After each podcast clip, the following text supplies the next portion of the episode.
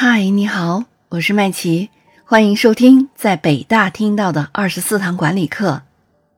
前面和大家分享了第九堂课原则、为人处事的基准线，这一期开始来和大家分享第十堂课惩罚、伸张正义的手段。今天先和你分享第一部分，领导不要感情用事。前苏联作家高尔基曾经说过：“理智要比心灵为高，思想要比感情可靠。喜怒哀乐，人之常情，该喜则喜，当怒则怒，这是正常人情感的自然流露。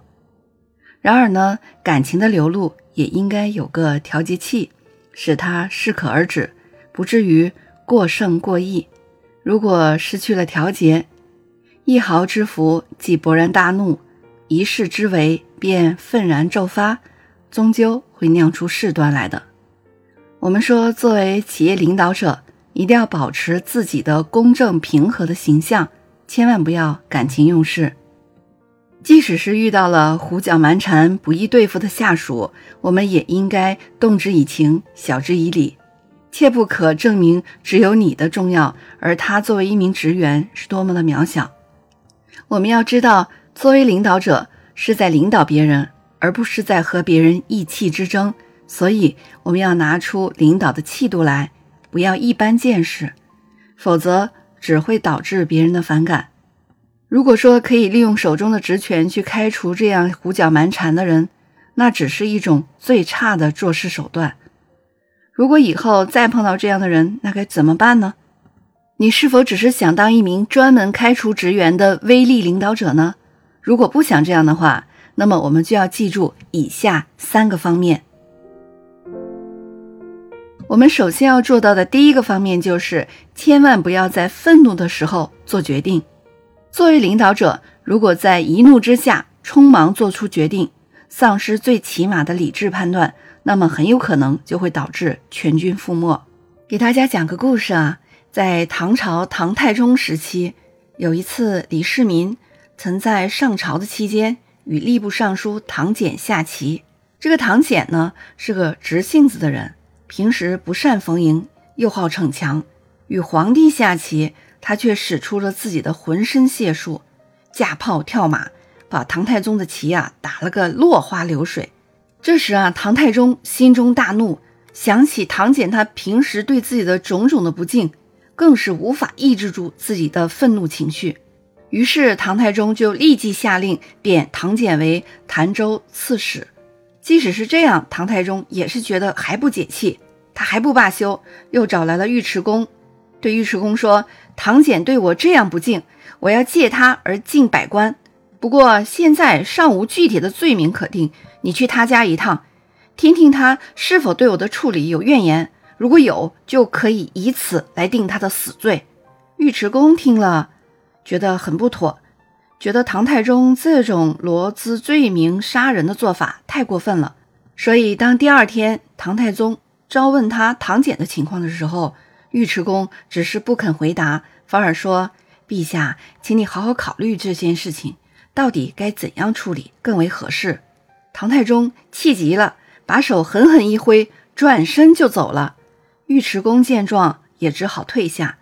唐太宗回去以后，仔细想了想，觉得自己做的还是不妥的。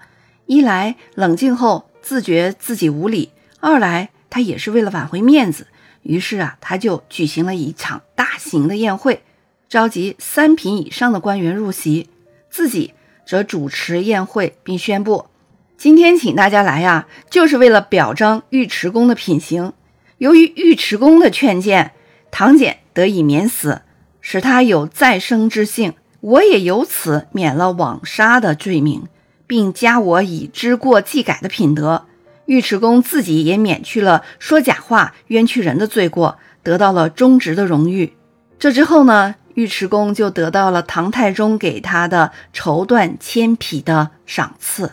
唐太宗这样做，当然主要还是为了显示自己的正，同时。他当然也要感激尉迟恭。假如尉迟恭真的按照他的话去陷害了唐俭，又怎么能显示出唐太宗的明正呢？说完了第一个方面，不要在愤怒时做出决定。我们再来说第二个我们要注意的方面，那就是千万不要猜疑。猜疑并非来自心灵，而是出自我们的头脑。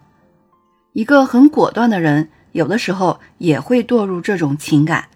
在领导者当中啊，有不少行动果断的人，当然也有一些多疑的人。如果一个行动果断的人，有的时候呢，也会有一些猜疑，这对他来讲呢，尚无大害，因为当他产生了猜疑的时候呢，并不会总是贸然信从这种猜疑。而对于一个胆怯的庸人来说，这种猜疑可能就会立即阻碍了他的行动。猜疑的根源产生于对事物缺乏认识，所以多了解情况。是解除领导者疑心的有效办法。当我们产生了猜疑的时候，最好还是有所警惕，但又不要表露于外。这样，当这种猜疑有道理的时候，你已经预先做好了准备，而不会受其害；当这种猜疑毫无道理的时候，你也可以避免因此而误会了好人。有的时候，我们尤其要警惕一些道听途说的猜疑。因为这很可能是一种有毒的挑拨之刺。如果可能的话，最好能对你所怀疑的对象开诚布公的去谈一谈，以便由此解除或者证实你的猜疑。但是对于那种卑劣的小人，这种方法肯定是行不通的，因为他们一旦发现自己正在被怀疑，就可能制造出更多的骗局来。意大利人有一种说法：“受疑者不必忠实。”其实这是不对的，因为在受到猜疑的时候，我们就更有必要尽忠职守，以此来证明自己是清白的和忠实的。再来说我们要注意的第三个方面，那就是千万不要引起公愤。公众的嫉妒比个人的嫉妒多少有点价值。公度对于领导者来说是强迫他们收敛与节制的一种办法。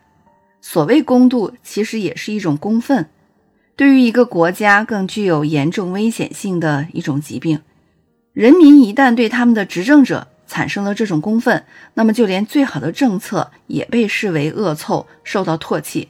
所以，丧失了民心的统治者，即使是在办好事，也不会得到群众的拥护。因为人民将把这看作是一种怯懦，一种对公愤的畏惧，其结果就是你越怕他，他就越要找上门来。这种公度或者是公愤，有时候只是针对某位执政者个人的，而不是针对一种政治体制。今天的内容就这么多，我是麦琪。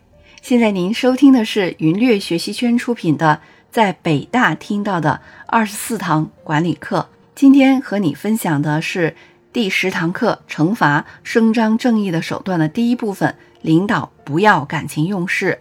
下一期我们来分享第二部分：别把处罚当做管理的目的。好的，今天的内容就这么多，我们下期再见吧。